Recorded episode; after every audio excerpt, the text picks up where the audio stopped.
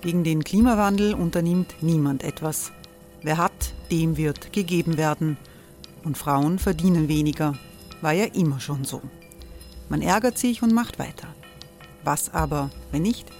Wir haben eine Idee. Die Falter Arena macht die Bühne frei für Menschen und Projekte, die das Land verändern. Mein Name ist Eva Konzett. Ich leite das Politikressort im Falter.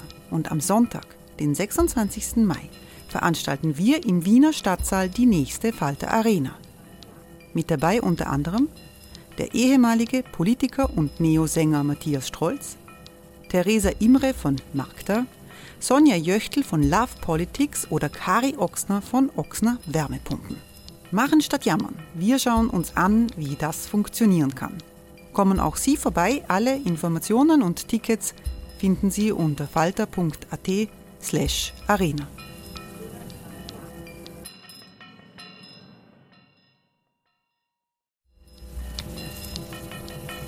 slash arena. Falter-Podcasts werden durch Werbung unterstützt.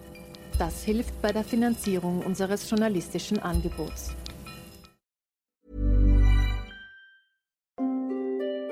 Hereinspaziert durch unser Burgtor. Ob Burgherr, Ritterin, Stallbursche oder Gauklerin. Die Burg Liechtenstein in Maria Enzersdorf bei Wien lädt zu Erkundungen ein und weckt bei Groß und Klein die Abenteuerlust. Erbaut im Jahr 1130 ist die Burg bis heute zu 60 Prozent im Originalzustand erhalten. Waffenkammer, Turmzimmer und Ritterstube. Die Stammburg der Fürstenfamilie von und zu Liechtenstein bietet Einblicke in das Leben im Mittelalter. Besuchen Sie uns jetzt in der Erlebniswelt Burg Liechtenstein.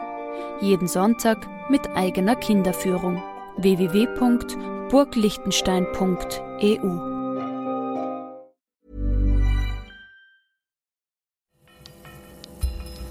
Falter Radio, der Podcast mit Raimund Löw.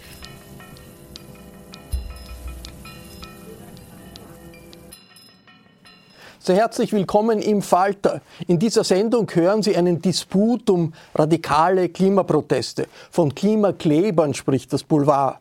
Aktivistinnen und Aktivisten kleben sich bei Protestaktionen gegen schädliche Treibhausgase an. Und wir sprechen über die Hürden für den Klimaschutz auch nach der UNO-Konferenz in Ägypten. Die Taktik, zu der junge Leute greifen, wirkt für viele extrem. Diese Woche haben sie Öl auf die Schutzscheibe eines Klimt-Gemäldes im Wiener Leopold-Museum geschüttet.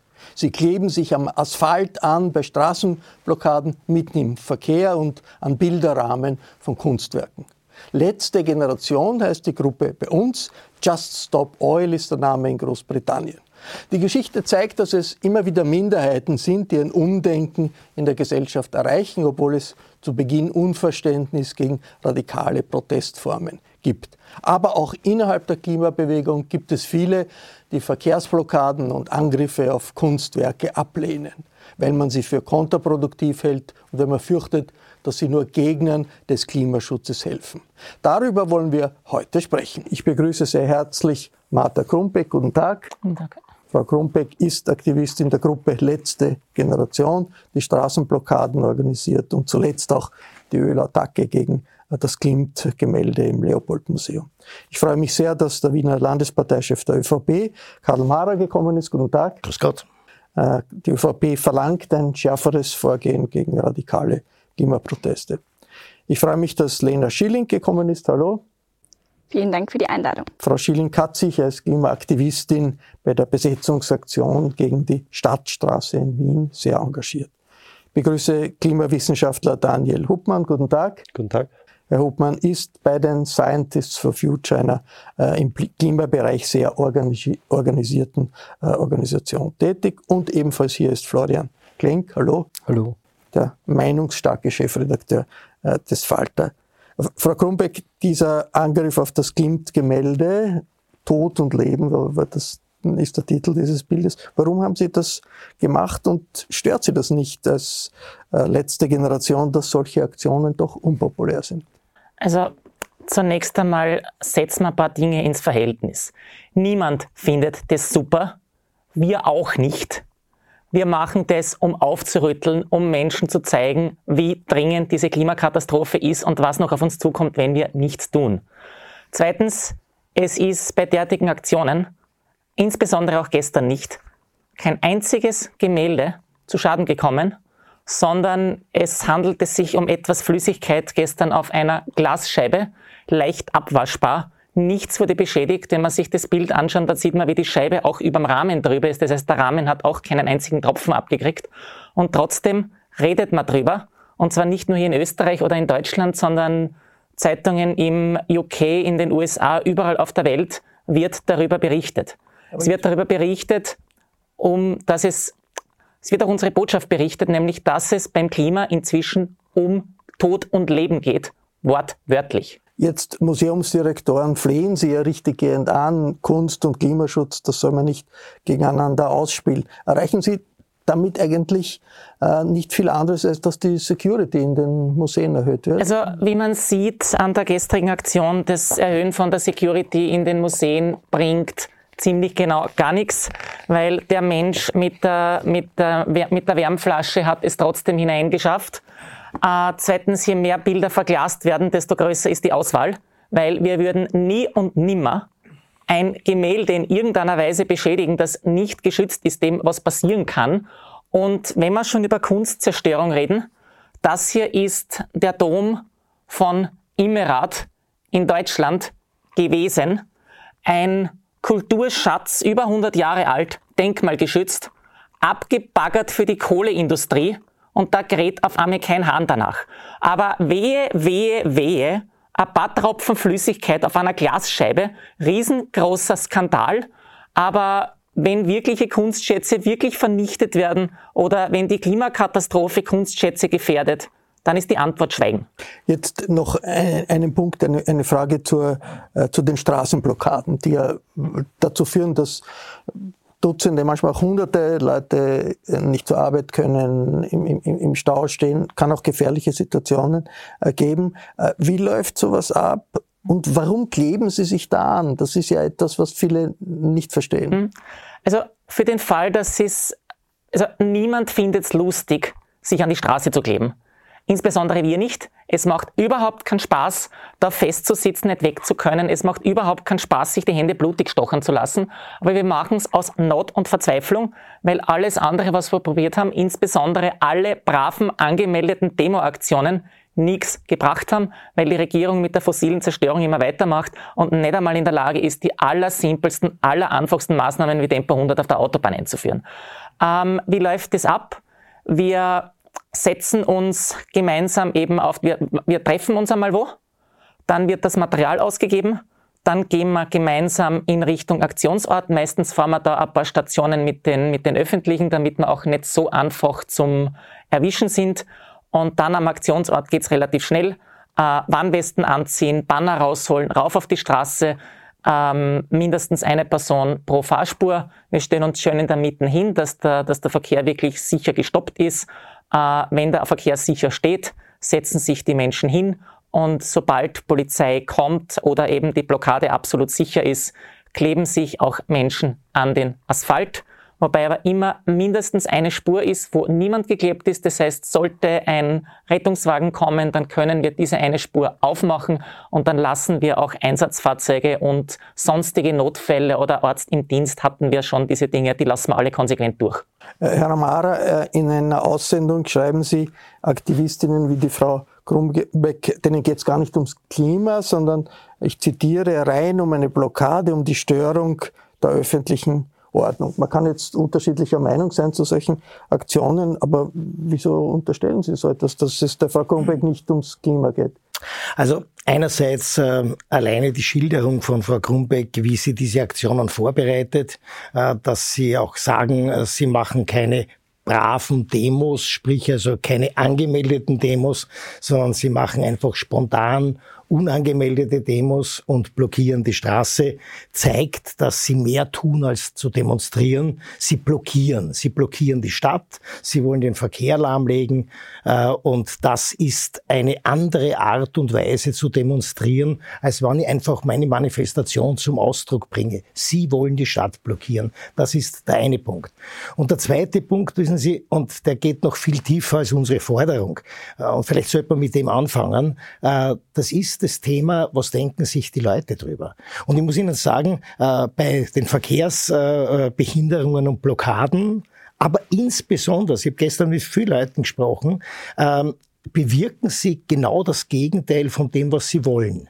Sie bewirken, dass die Menschen auf einmal nicht nur ihr Verhalten kritisieren, weil sie im Stau stehen oder weil es da eine Störung gibt im Leopold-Museum. Sie kritisieren auf einmal das Anliegen Klimaschutz.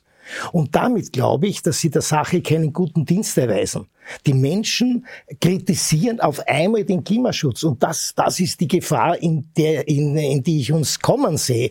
Und darum glaube ich, sollte man einen Teil unserer Diskussion auch dafür verwenden, darüber zu diskutieren, ob das überhaupt gescheit ist. Ja? Jetzt ich, ich meine, Sie, Sie, Sie sagen, die ganze Stadt wird in Beschlag genommen. Ich meine, ist das nicht eine ziemliche Übertreibung? Ich meine, ein paar, ich weiß nicht, ein, ein, naja. ein halbes Dutzend solcher, solcher Blockaden in Wien, also so von, naja, dass also, die ganze Stadt blockiert ist, habe ich also, noch nicht gemerkt. Also wenn Sie äh, Blockaden nehmen, wo am äh, Ring oder am Franz-Josefs-Quai eine Blockade stattfindet, dann hat das schon Auswirkungen auf den ganzen innerstädtischen Verkehr. Also diese Aktionen sind Ihnen ja sehr, sehr gut gelungen, jetzt aus Ihrer Sicht gesprochen. Äh, aber was heißt das jetzt auf der anderen Seite, wenn ich sozusagen den Appell an Sie bereits gerichtet habe, jetzt von der anderen Seite? Da muss der Rechtsstaat einfach aufstehen und sagen, das geht einfach nicht. Dann sperrt's und mir daher, ein. Und daher fordern wir ganz klipp und klar, erstens, wenn Sie nicht zur Vernunft kommen und diese Übertretungen immer wieder machen, immer wieder die gleichen Blockaden, dann gibt es die Möglichkeit und die Notwendigkeit, Sie wissen es, der sogenannten Primärrechtsstrafe. Es ist notwendig, dass Sie und alle Verantwortlichen zur Rechenschaft gezogen werden und zur Kosten, zum Kostenersatz für die gesamten Einsatzkosten herangezogen werden. Und es ist letztlich notwendig, wenn Menschen zu Schaden kommen, solche Fälle hat es ja gegeben, unter anderem in Berlin, wenn Menschen nachweislich zu Schaden kommen, dass man hier sie auch zivilrechtlich zur Rechenschaft zieht. Und jetzt sage ich Ihnen ganz offen, diese Forderungen die erhebe ich ganz klipp und klar im Sinne des Rechtsstaats. Aber viel lieber wäre es mir, wenn Sie nachdenken würden, in sich gehen würden und dann überlegen, ob das wirklich gescheit ist, im Sinne des Klimaschutzes so vorzugehen. Äh, Florian Klenk, dass sich der Wiener ÖVP-Chef hier im Falterstudio mit der Vertreterin der letzten Generation zusammensetzt, so eine Diskussion finde ich gut, von beiden Seiten. Ich hoffe, das bleibt so. Aber was bringt so eine Auseinandersetzung? Der, der Amara sagt im Wesentlichen immer so die Frau Grumbeck einsperren, nicht? Wenn, wenn ich das richtig verstehe. Nein, ich appelliere. So ich appelliere. Also, das ist meine erste Forderung. Meine erste Keine Drohungen, tut es einfach. Ich habe keine Angst. Ah, Florian, was, wie bringt einen so eine Diskussion weiter? Machen wir mal ein Bigger Picture. Blockaden und Protestaktionen und Behinderungen hat es immer gegeben. Die, wenn Greenpeace große weiß ich nicht, äh, Walfänger blockiert hat oder wenn die äh, Tiroler die Brennerautobahn blockiert haben äh, oder wenn, äh, was uns immer einfällt, äh, die Donnerstagsdemos durch die Stadt marschiert sind, dann ist die öffentliche Ordnung in Frage gestellt worden und das ist Teil auch eines Reformprozesses, dass man die Öffentlichkeit stört. Das ist das Wesen einer lauten Demo, das ist mal laut. Das, was mich hier stört, ist, dass die Protestaktion Leute trifft, die überhaupt nichts dafür können. Und das ist auch der Unterschied zu den Blockaden in der Lobau, das ist der Unterschied zu den Blockaden äh, auch auf der Brennerautobahn. Hier werden wahllos und willkürlich Leute blockiert, die nichts anderes tun, als in die Arbeit zu fahren oder vielleicht ins Spital zu müssen oder was auch immer. Und der große Unterschied dazu ist auch, dass diese Blockaden auch nicht angekündigt, angemeldet werden. Das heißt, die, die da in Geiselhaft genommen werden, haben auch keine Möglichkeit, dem zu entkommen. Und das hat etwas Gewalttätiges, nicht in der Form, dass man jemandem Gewalt zufügt, sondern man nimmt Leuten die Freiheit. Und das geht, um Lena Schilling zu zitieren, den Leuten am Arsch. Und das führt dazu, dass die Leute sich abwenden. Bei der Kunst sehe ich es noch dramatischer, weil Angriffe auf Kunstwerke, auch wenn sie nur symbolischer Natur sind, äh, eine Geschichte haben. Kunst ist sozusagen der Ausdruck des Menschen, seine ureigensten Gefühle zu zeigen und das anzugreifen, auch nur auf einer symbolischen Ebene, ist falsch. Das hat eine lange Geschichte von, da können wir zurückgehen zu den Christen in der Antike, die die antiken äh, Statuen geköpft haben, bis zu den Taliban in Afghanistan, bis zu der Hitlerjugend im erzbischöflichen Palais, bis zu den Bilderstürmen. Das ist Sie, eine vergleichen, Symbolik. Sie vergleichen etwas Farbe an einer Glasscheibe. ich ich habe sie auch aussprechen lassen. ich möchte es zu Ende sagen. Und die Farbe einer Glasscheibe, wir haben in Deutschland beim Monetbild gelernt, dass diese Farbe sehr wohl zwischen Glasscheibe und Rahmen hineinrinnen kann und aufgesogen wird und man nicht von vornherein weiß, ob man Schaden anrichtet. Aber unabhängig davon, ich halte es von der Symbolik, für eine falsche Symbolik, weil es sich gegen die Falschen richtet, nämlich gegen die Kunst.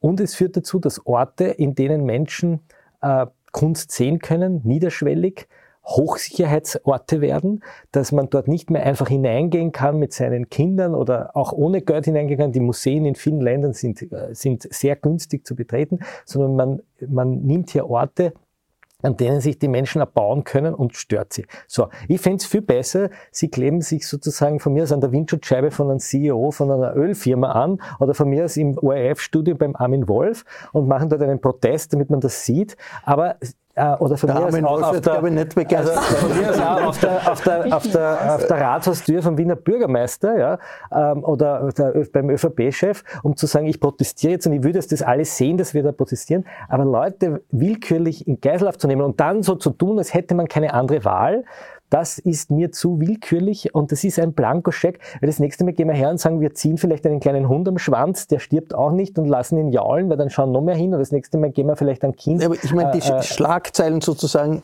machen solche Aktionen ja, aber natürlich. Nicht, nicht, nicht positiv in, in, in sehr, sehr, sehr großem Ausmaß. Frau Grumbeck, äh, Replik. Das sind, jetzt, das sind jetzt wieder mal alle Dinge auf einmal ja, wir sollen brav demonstrieren gehen. Was zum Teufel haben die Fridays for Future vier verdammte Jahre lang gemacht mit der kompletten Wissenschaft im Rücken?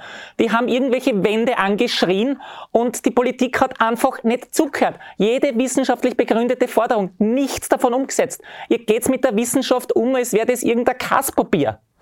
Ähm, wir wählen diese Art des zivilen Widerstands nicht, weil wir mit unseren Forderungen gehört werden wollen, sondern weil wir einfach nicht mehr ignoriert werden wollen, weil wir sagen, wir lassen uns nicht widerstandslos wie die Lämmer zur Klimaschlachtbank führen. Wenn solche Aktionen verhindern wollen, der einfachste Weg ist, einfach ausnahmsweise einmal auf die Wissenschaft zu hören und die allereinfachsten, allersimpelsten Maßnahmen einzuführen, um den CO2-Ausstoß zu bremsen. Stichwort Tempo 100 auf der Autobahn. 460.000 Tonnen CO2 im Jahr, das ist nicht nix. Und das ist auch nicht so wahnsinnig schwer. Also in amerikanischen Autobahnen gibt es für in der Regel 65 Wenn jeder Mensch, der sagt, ich möchte gehört werden, zu diesen Methoden greift, dann ja, haben wir halt ziviler, Widerstand, ziviler Widerstand ist nicht das erste Mittel, sondern das letzte. Zivilen Widerstand verwendet man, wenn alles andere versagt Jetzt möchte ich die Frau Lena Schilling fragen. Die österreichische Klimabewegung ist ja breit, vielfältig, unterschiedlich. Wie viel Unterstützung gibt es für die Aktionen der letzten Generation? Ich glaube, also ich finde, in dieser Debatte sehen wir ganz viele Dinge. Erstens führen wir diese Debatte. Also das Erste, dass wir einfach mal, ohne zu werten, ob sowas gut oder schlecht ist, feststellen können, diese Aktionen finden statt und sie bekommen unendlich viel Aufmerksamkeit. Das ist mal die Prämisse, unter der wir das diskutieren. Jetzt gibt's natürlich verschiedene Bereiche und manche Dinge finden wir taktisch sinnvoller und manche Dinge finden wir taktisch nicht sinnvoll. Ich möchte zuerst darauf eingehen, was Sie gesagt haben ganz ehrlich, ich verstehe die Frustration und die öffentliche Ordnung ist gestört, aber da muss ich schon zustimmen. Sie sind diejenigen, zumindest auf der Bundesregierung, die das Klimaschutzgesetz blockieren, die im EWG in den Verhandlungen drin sitzen und nicht zustimmen. Also, dass es da an den Grünen liegt, das glaube ich nicht. Das heißt, da muss man einmal die Politik adressieren. Und ich würde gern versuchen, auch die Debatte und den Diskurs wieder mehr wohin zu bringen, wo wir über die Sache sprechen und weniger über ähm, Aktionen, die stattfinden, die natürlich dazu führen. Ich verstehe die Verzweiflung. Ich verstehe die Wut. Ich verstehe, woher das kommt. 50 Jahre, wir wissen Bescheid. Wir führen diese Debatte jetzt seit vier Jahren. Ich sage seit vier Jahren dieselben Sätze.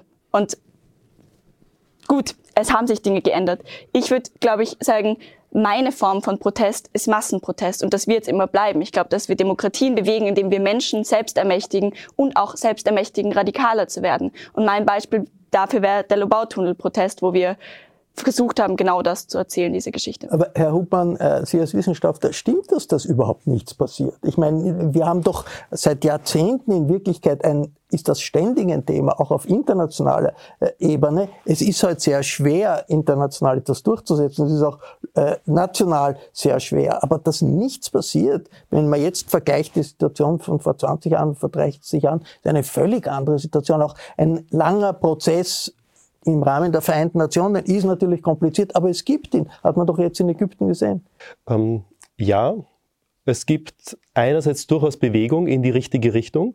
Wenn man fünf Jahre zurückgeht, was haben die Business as usual Forecasts vor fünf Jahren, also vor Paris gesagt? War das eine Erwärmung von etwa plus vier Grad Celsius im Verhältnis zum vorindustriellen Zeitalter. Wenn man sich anschaut, was sind jetzt die Business as usual Forecasts, also nur die Maßnahmen, die bereits umgesetzt wurden, sind wir bei plus drei Grad. Also da sieht man, da hat sich tatsächlich etwas schon verschoben. Einerseits durch politische Maßnahmen, wie zum Beispiel CO2-Bepreisung, die jetzt in Österreich umgesetzt wurde ähm, und auch in anderen Ländern. Äh, andererseits einfach, weil die Technologien viel billiger geworden sind, weil Solar und Wind einfach mittlerweile billiger sind als Kohle. Da hat sich viel getan. Auf der anderen Seite, um wie viel hat sich die globale Durchschnittstemperatur in den letzten 10.000 Jahren verändert. Also die Variabilität in den letzten 10.000 Jahren war 0,5 Grad.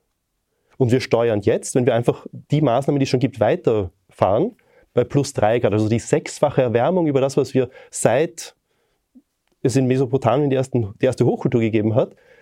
Wir steigen, wir, also wir aus diesem natürlichen Band der Variabilität katapultieren wir uns gerade um das Sechsfache hinaus. Und da steuern wir, wie es ja auch der UN-Generalsekretär gesagt hat, Vollgas in die Klimakatastrophe hinein. Und das, was bis jetzt passiert ist, ist gut, aber halt viel zu wenig. Hey, it's Ryan Reynolds and I'm here with Keith, co-star of my upcoming film If, only in theaters May 17th. Do you want to tell people the big news? All right, I'll do it. Sign up now and you'll get unlimited for $15 a month in six months of Paramount Plus Essential Plan on us. Mintmobile.com slash switch. Upfront payment of $45 equivalent to $15 per month. Unlimited over 40 gigabytes per month. Face lower speeds. Videos at 480p. Active Mint customers by 531.24 get six months of Paramount Plus Essential Plan. Auto renews after six months. Offer ends May 31st, 2024. Separate Paramount Plus registration required. Terms and conditions apply if rated PG.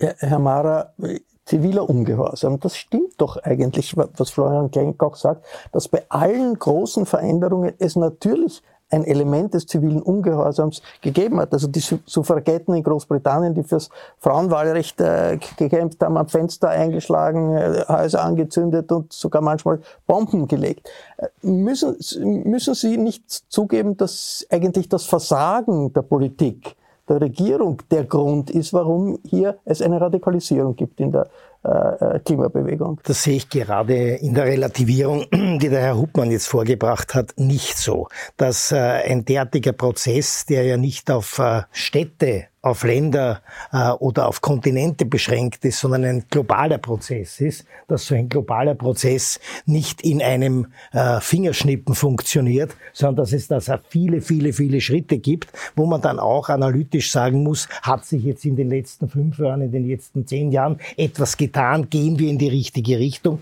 Ich glaube, so objektiv muss man schon sein. Und ich glaube, wir haben eine parlamentarische Demokratie, wir haben eine liberale Demokratie und ich glaube, auch die Frau Schilling Schilling mit ihren Argumenten zeigt ja auch, man kann auch mit Argumenten in einer Diskussion äh, etwas einbringen. Dort, wo bei mir das Verständnis endet, ist, wenn der zivile Ungehorsam, wie Sie es äh, bezeichnen oder wie es heute auch angesprochen worden ist, in einer Situation endet, wie wir es gestern im Leopold-Museum gesehen haben oder bei den Verkehrsblockaden, äh, Warum? Ja niemand Weil, zu Schaden gekommen. Wa warum? Naja, es gibt Menschen, die schon zu Schaden gekommen sind, wie zum Beispiel in Berlin, aber auf das will ich gar nicht hin.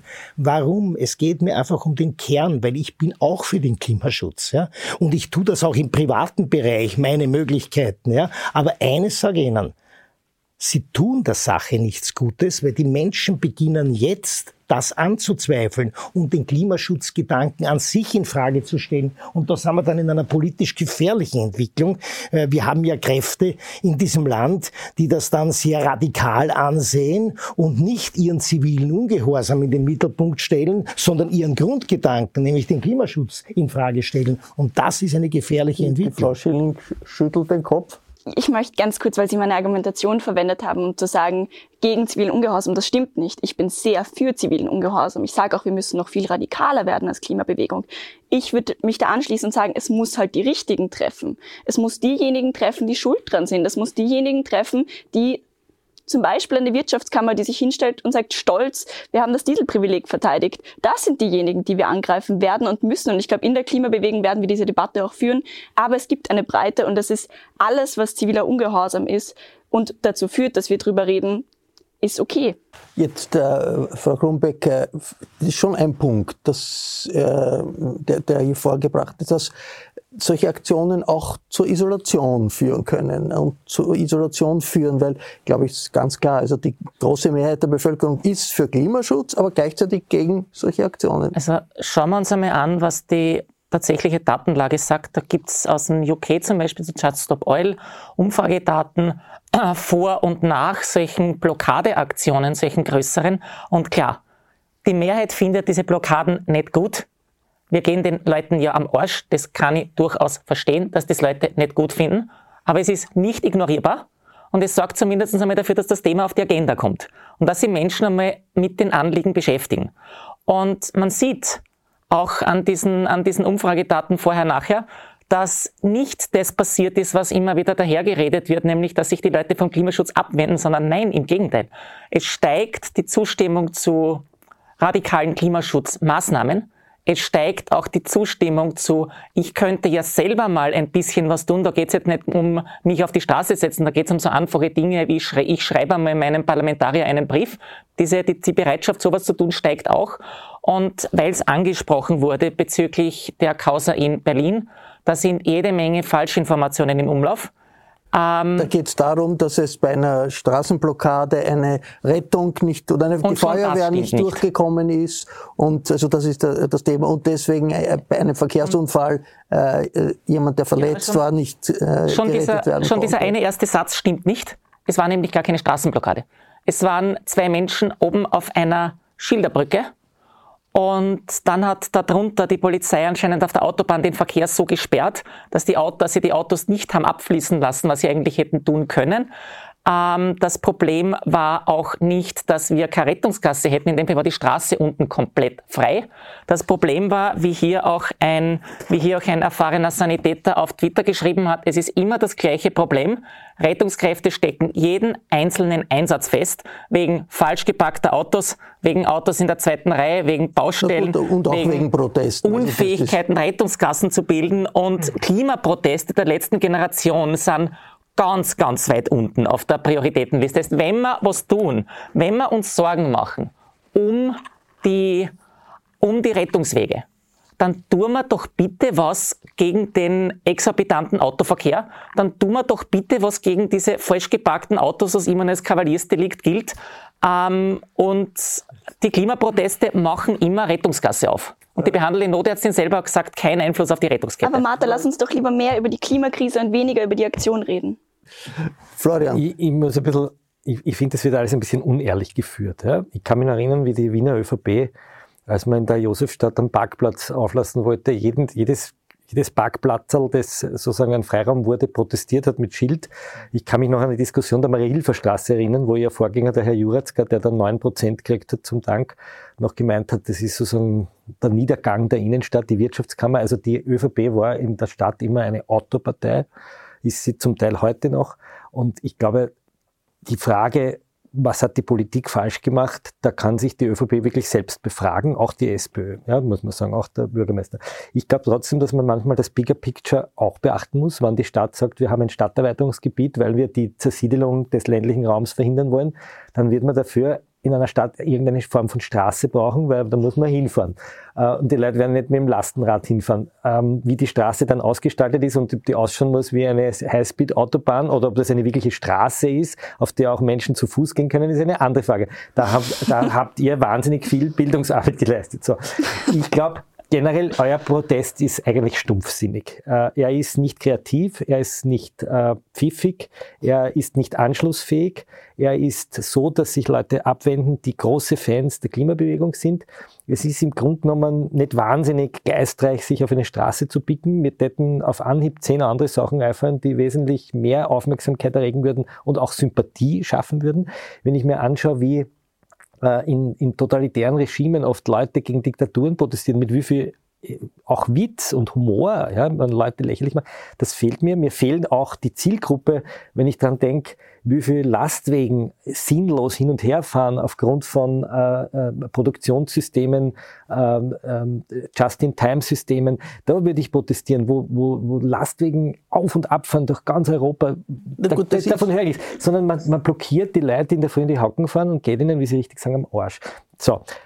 Erster Punkt. Und zweiter Punkt ist, glaube ich, äh, ich glaube, dass der Rechtsstaat, auch die Polizei, trotzdem gelassen sein soll. Ich glaube, diese, diese Schnappatmung, dass man jetzt alle einsperrt und dass man schärfere Gesetze braucht, das wissen wir auch aus der Geschichte. Ich glaube, höchstmögliche Gelassenheit, Verhältnismäßigkeitsprinzip, vielleicht die Dinge auch nicht so hoch zu hängen, ist das eine. Und umgekehrt, glaube ich, ihre Versuche zu derailing, glaube ich, nennt man das in der Debatte, zu sagen, naja, die Falschparker führen auch dazu, das finde ich auch unehrlich, weil natürlich stecken die Leute im Stau und natürlich kann es passieren, dass da drinnen jemand zu Tode kommt, weil er vielleicht die Rettung nicht hat und zu sagen, das passiert ja auch, wenn irgendwer anderer falsch packt, das halte ich einfach für es ist, ein, ein zynisches es Argument. Ist, es ist auf jeden Fall eine Tatsache, dass es diese Radikalisierung in der Klimabewegung gibt. Also egal, was jetzt im einzelnen Fall, wo man, welche Aktion man reden kann. Ist es da wirklich die richtige Antwort äh, von einer Partei wie der ÖVP zu sagen, jetzt mit äh, die Polizei soll mehr präsent sein, die Leute sollen in, ins Gefängnis kommen,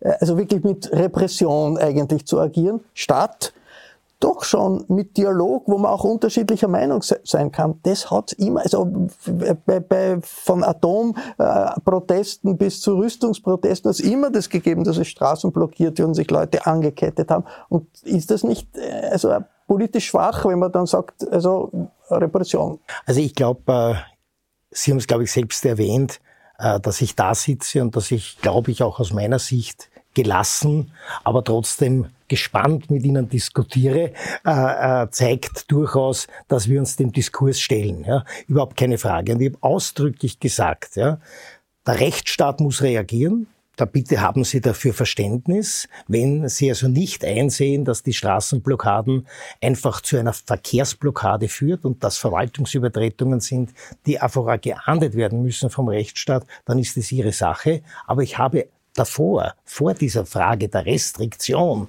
das gestellt, was mir wirklich ein Anliegen ist. Das Anliegen, darüber zu diskutieren, Sie haben es ja aufgefordert, über die Klimakrise zu reden, über das zu reden, was eigentlich Ihr Anliegen ist. Und bitte nehmen Sie einfach meine Meinung zur Kenntnis. Es ist ja nur meine Meinung. Nehmen Sie es mit, dass ich Ihnen sage, ich glaube, Sie tun der Sache absolut nichts Gutes. Und vielleicht ein letzter Satz noch, äh, weil Sie das Thema angesprochen haben und vielleicht führt uns das in die, in die Realität zurück, weil die Volkspartei vielleicht in den letzten Jahren und auch im letzten Jahr, seit, ich die Volkspartei übernommen habe, ja, da noch nicht richtig verortet ist. Wir sind keine Partei für eine bestimmte Gruppe in der Verkehrsfrage. Nein, wir, das sind wir ganz und gar nicht. Wir sind für die Wahlfreiheit. Ich sage Ihnen, und jeder, der von uns da sitzt, verwendet im Laufe des Tages wahrscheinlich zwei, drei, vier aber, mögliche aber Fortbewegungsmittel. Ja. Lass bitte nur den Satz auszusprechen. Ja. Das heißt, ich bin Autofahrer, ich bin Radfahrer, ich bin Öffi-Benutzer, ich bin Fußgänger und das wird uns allen so gehen. Wofür die Volkspartei ist, und da ist interessant, dass die Toleranten und die, die immer auffordern zur Toleranz, das nicht so sehen, wir sind für die Wahlfreiheit. Wir wollen allen Menschen die Möglichkeit geben, ihre unterschiedlichen Fortbewegungsmittel zu nutzen. Und wenn Parkplätze vernichtet werden, dann bitte nicht Aber aus ideologischen Gründen, nicht aus ideologischen Gründen, sondern deshalb, weil wir zum Beispiel alle, ich glaube, da sind wir uns relativ einig, eigentlich de facto und am Ende des Tages keine Autos an der Oberfläche haben wollen. Aber wir müssen zuerst Parkplätze anbieten, wir müssen Ersatzmöglichkeiten anbieten und nicht das Verbot in den Vordergrund. Wir verbieten die Frage Autos. zu wir wollen Tempo einen 100. Anreiz Das schaffen. ist die Forderung Tempo 100. Da sind die Experten auch uneinig, völlig uneinig. Und ich glaube, also alleine für die. Forderung Tempo 100 Ja, auf österreichischen, auf österreichischen Autobahnen, was ein Baustein ist, den ich gar nicht erkennen kann in der Größe der globalen ist genau die gleiche Klimafrage. Forderung. Ja, ja, ist eine gleiche Forderung, aber es ist umstritten unter Experten und ich sage wieder, das kann man diskutieren und kann reden, aber wir werden nicht Uns ins. Reden kommen und ins Diskutieren ich kommen, wenn Sie mit derartigen Aktionen einfach die Diskussion lähmen. Jetzt muss ich Der was sagen. Florian Also denkt an ich- die Frau Schilling. Ich, Ja. ich beobachte die Politiker schon auch ein bisschen länger.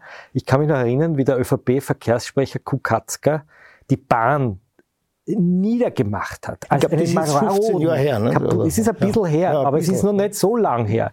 Äh, alle also- Verkehrs die Bahn, ein, ein Niedergehendes zu privatisierendes Unternehmen, das furchtbar ist. Ich weiß noch, wie es in Niederösterreich die, die Schienen der Regionalbahnen rausgerissen wurden, an Gegenden, wo die Leute durchaus den öffentlichen Verkehr gebraucht haben.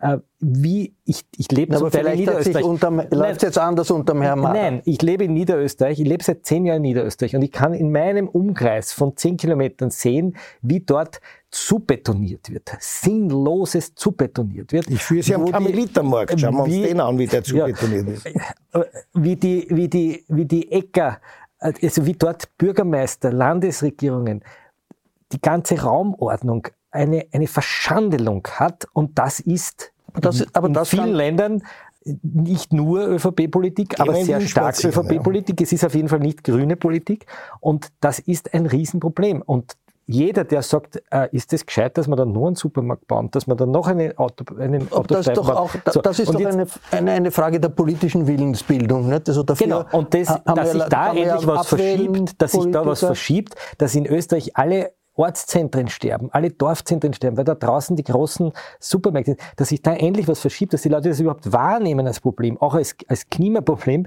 das ist auch zu verdanken Protesten.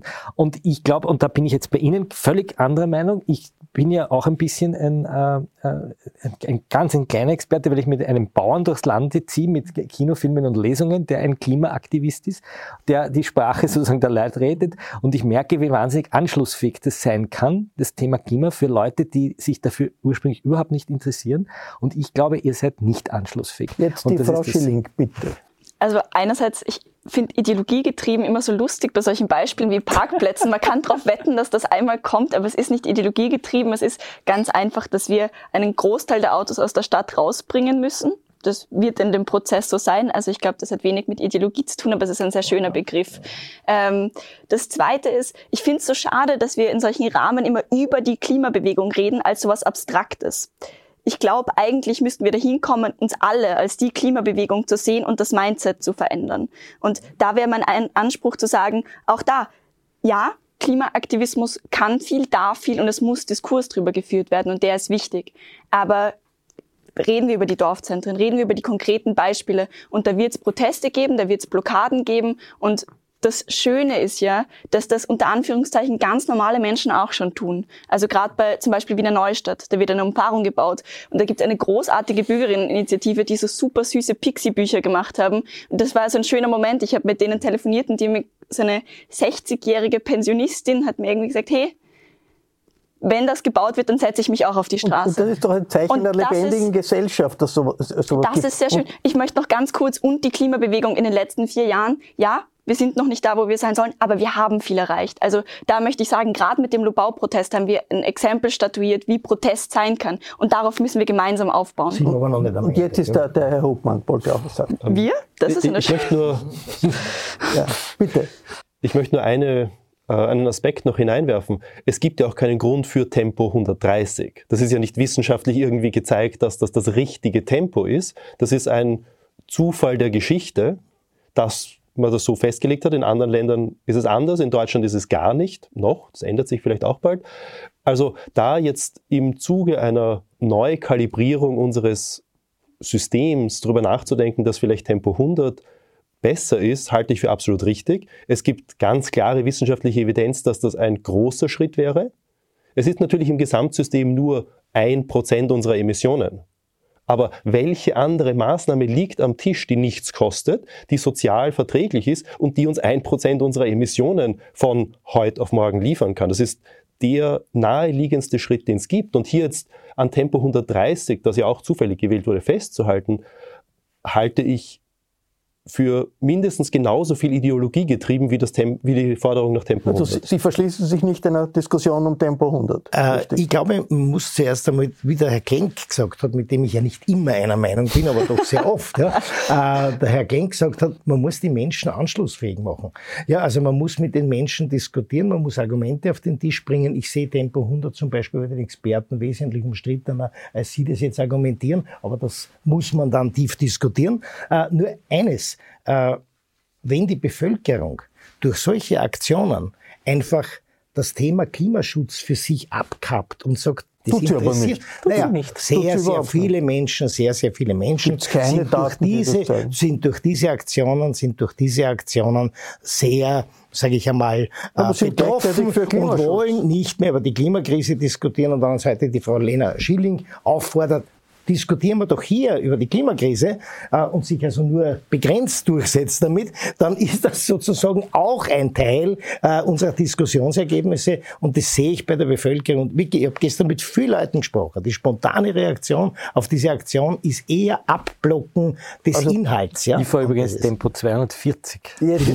ich fahre 240 Tempo. Es gibt, ich steige in den Zug ein und fahre mit 240. Das ist eine internationale Bewegung hier und Deswegen wird es ja nicht besser. Ja, aber überall, wo, wo es diese Aktionen gibt, ist Klimaschutz natürlich politisch ein Thema und bleibt es ein Thema. Und sozusagen, dass jetzt Klimaschutz deshalb unpopulär ist, weil es irgendwo Straßenblockaden gibt, habe ich keine einzige Nein, Untersuchung Klimaschutzbewegung ja, wird unpopulär. Aber warum? Äh, die Frau Lena Schilling hatte die Möglichkeit, sich äh, äh, sozusagen politisch zu betätigen und das nächste Mal im Wiener Landtag und Gemeinderat zu sitzen oder im Nationalrat zu sitzen. Dort können sie ihre Argumente einbringen. Wir haben ja auch eine parlamentarische Demokratie. Absolut. Und ich das glaube, gerade diese Regierung Regierung zwischen Volkspartei und Grünen zeigt mit allen den Maßnahmen, die gesetzt worden sind und mit den Maßnahmen, die noch kommen werden, glaube ich, äh, dass sie auch den Klimaschutz sehr ernst nehmen. Frau Krumbeck, äh, die Frage, Schließen Sie, wollen Sie sich ausschließen aus dem demokratischen Meinungsbildungsprozess? Bitte nicht, bitte nicht noch mehr Fragen. Nicht, ne? Ich komme sowieso nicht hinterher. Erstens, okay, einmal, erstens, einmal, erstens, einmal zum,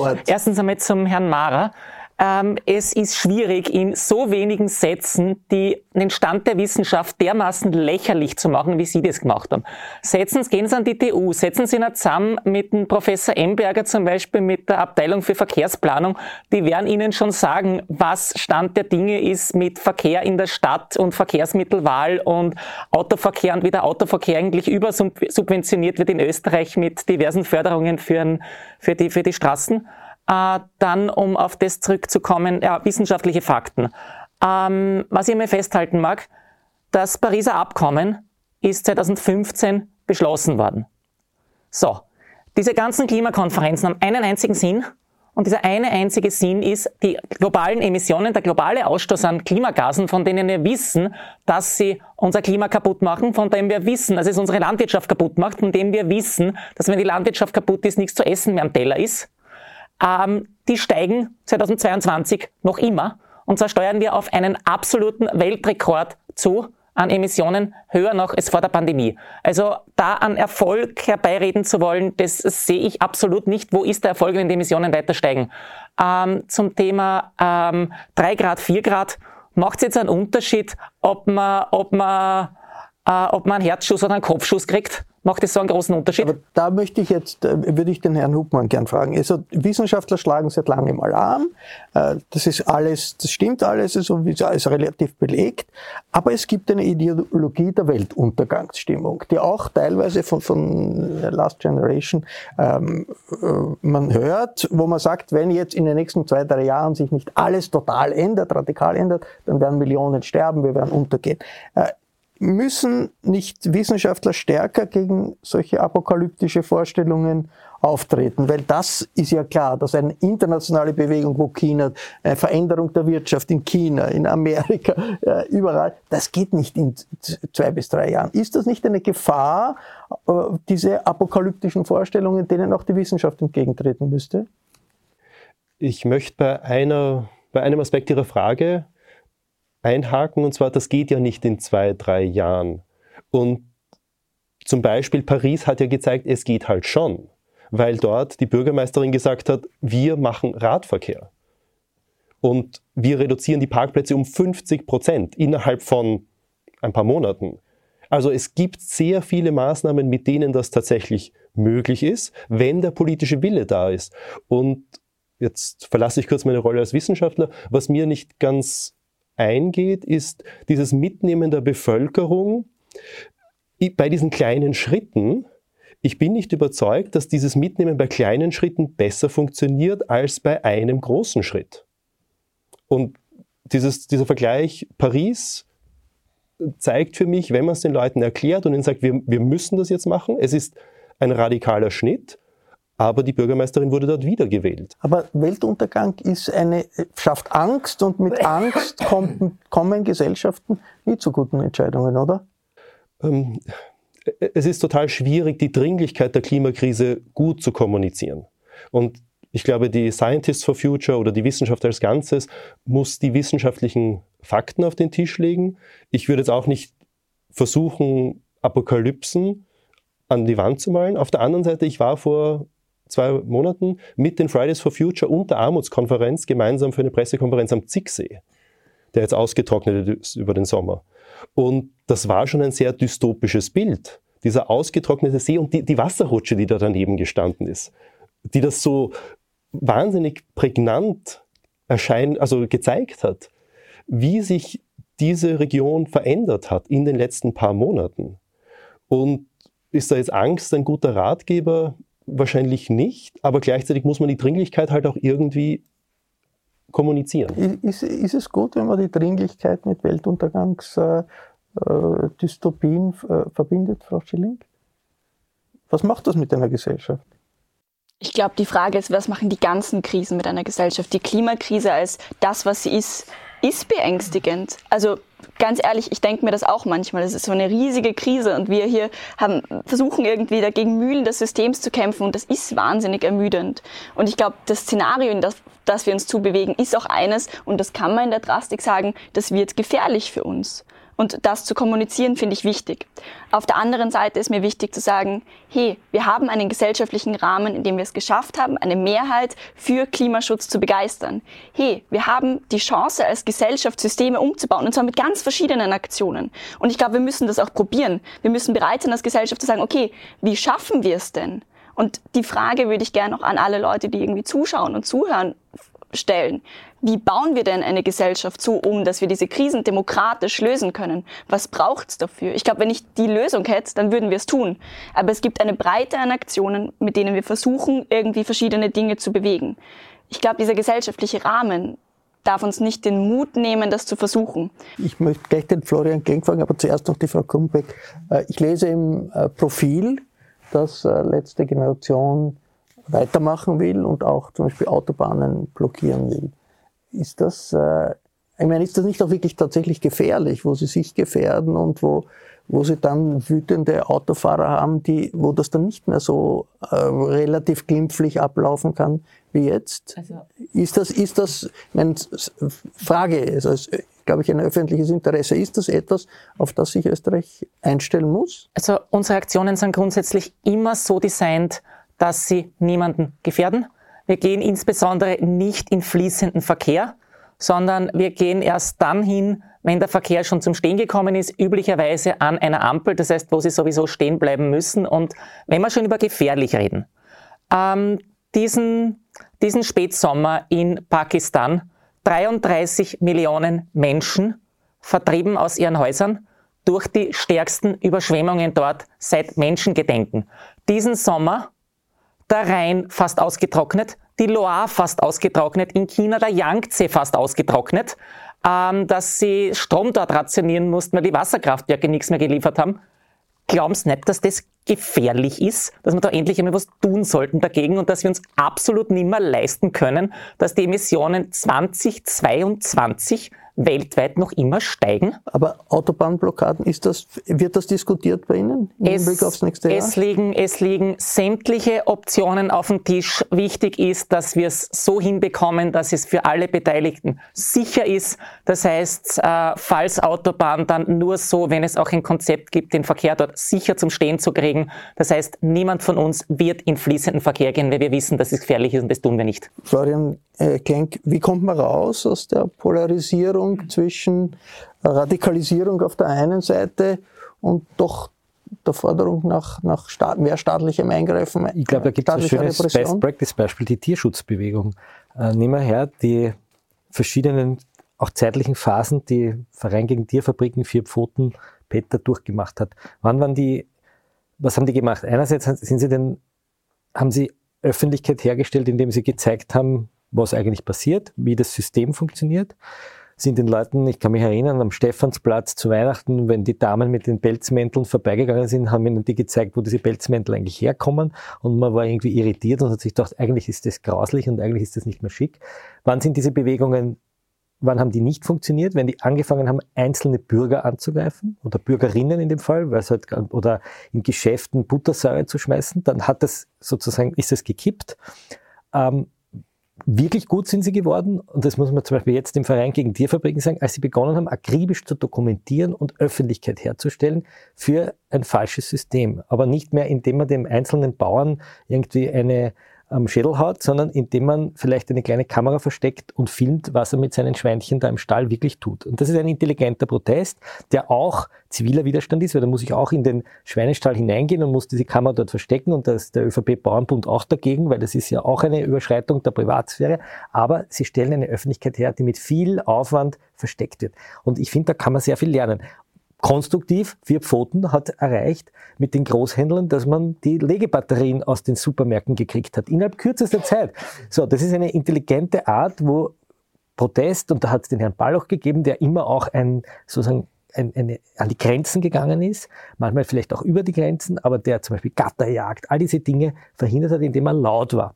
Und dort, wo sie wo sie Einzelne ins Visier genommen haben, hat das etwas Sektiererisches bekommen, etwas Willkürliches. Und da muss ich Ihnen leider wieder widersprechen. Der Umstand, dass in Pakistan 20 Millionen Leute oder 30 Millionen Leute zu Schaden kommen, ist für sie nicht der Blankoscheck, jemandem anderen möglicherweise einen Schaden zuzufügen. So einfach ist es in einer Demokratie. Sie können sich nicht immunisieren gegen Kritik, indem sie immer sagen, aber dort passiert etwas ganz Schlimmes. Das, das funktioniert nicht. Ganz kurze Gen Replik. Genau so Weil das ist eine Eskalations, genau eine Eskalationsspirale. sich der ja? fossile Wahnsinn, in dem wir leben, gegen jede Kritik. Weil wir können, wir können Leuten nicht die Wahlfreiheit nehmen, wir können Leuten nicht die Möglichkeit, nicht die Möglichkeit nehmen, ähm, anderen Menschen ihre Zukunft kaputt zu machen, äh, uns unsere Zukunft zu zerstören und vor allem den ganzen Menschen im globalen Süden, die am aller, allerwenigsten dafür können, mit unseren Emissionen jede Hoffnung zerstören.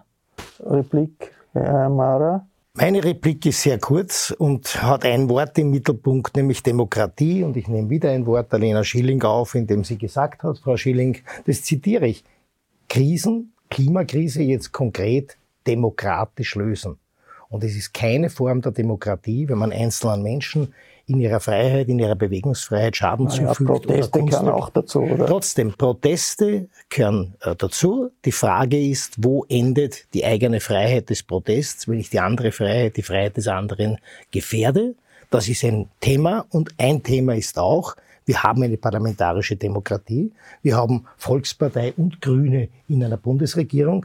Also ich glaube, Sie haben genug Möglichkeiten, auch hier Gespräche zu führen und Ihre Ideen, Ihre Vorstellungen auch umzusetzen. Ich kann es Ihnen nur anbieten, auch im Bereich der Wiener Volkspartei. Wir sind, wir haben es vorher besprochen, ein bisschen außerhalb der Diskussion. Wir sind offen für alle Diskussionen.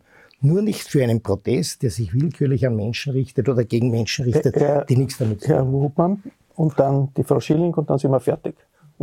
ähm, nein, weil Sie die parlamentarische Demokratie ansprechen und das stimmt natürlich, aber wir haben eine Re Bundesregierung, die sich im Koalitionsprogramm das Ziel gesetzt hat, Klimaneutralität bis 2040.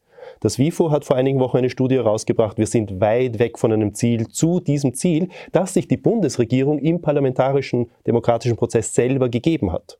Das ist ja nicht eine wir, wir machen, wir machen, wir machen eine, wir machen eine neue Krisen. Runde konkret genau. über die, über die äh, österreichische Klimapolitik. Die Frau Schilling wollte noch was sagen. Ja, ich glaube, wir haben heute tatsächlich auch zu wenig über die Entscheidungsträgerinnen geredet, die in der Verantwortung sind. Und wir sehen die Verantwortung, wir können gern diskutieren, aber das haben wir ehrlich gesagt die letzten vier Jahre gemacht und werden das natürlich weiterhin machen. Aber es ist Zeit, das System zu verändern. Und ich glaube, ich sehe unsere Aufgabe und Verantwortung darin, die Gesellschaft zu verändern mit Protest, mit zivilem mit ziviler Ungerechtigkeit. Und Zivile da, Ungerechtigkeit, meinst du das so? Nein, äh, jetzt bin ich heute schon zivil ungehorsam. Ja. Nein, das ungehorsam gegen Ungerechtigkeit. Ja, so, danke schön. Und, und ich wurde zu viel zitiert heute. All das doch in einem Meinungsbildungsprozess, der vielfältig ist in unserer Gesellschaft, wo das alles möglich ist und passiert. Das war ein Falter-Talk zur Radikalisierung pro und contra rund um den Klimaschutz. Danke fürs Mitmachen. Danke für Ihr Interesse. Aktuelle Informationen zur Klimabewegung gibt es im Falter. Daher ist ein Abonnement oder ein Geschenksabo im Hinblick auf Weihnachten eine gute Idee. Im Namen des gesamten Teams darf ich mich verabschieden. Bis zur nächsten Folge.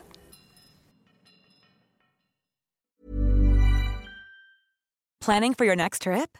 Elevate your travel style with Quince. Quince has all the jet setting essentials you'll want for your next getaway, like European linen, premium luggage options, buttery soft Italian leather bags, and so much more. And is all priced at 50 to 80% less than similar brands. Plus, Quince only works with factories that use safe and ethical manufacturing practices. Pack your bags with high-quality essentials you'll be wearing for vacations to come with Quince. Go to quince.com/pack for free shipping and 365-day returns. This message comes from BOF sponsor eBay. You'll know real when you get it. It'll say eBay authenticity guarantee, and you'll feel it. Maybe it's a head-turning handbag, a watch that says it all jewelry that makes you look like the gem, or sneakers and streetwear so fresh every step feels fly. eBay gets it. So look for the blue check mark next to that thing you love and be confident that every inch, stitch, sole, and logo is checked by experts. With eBay Authenticity Guarantee, you can trust that feeling of real is always in reach. Ensure your next purchase is the real deal. Visit eBay.com for terms.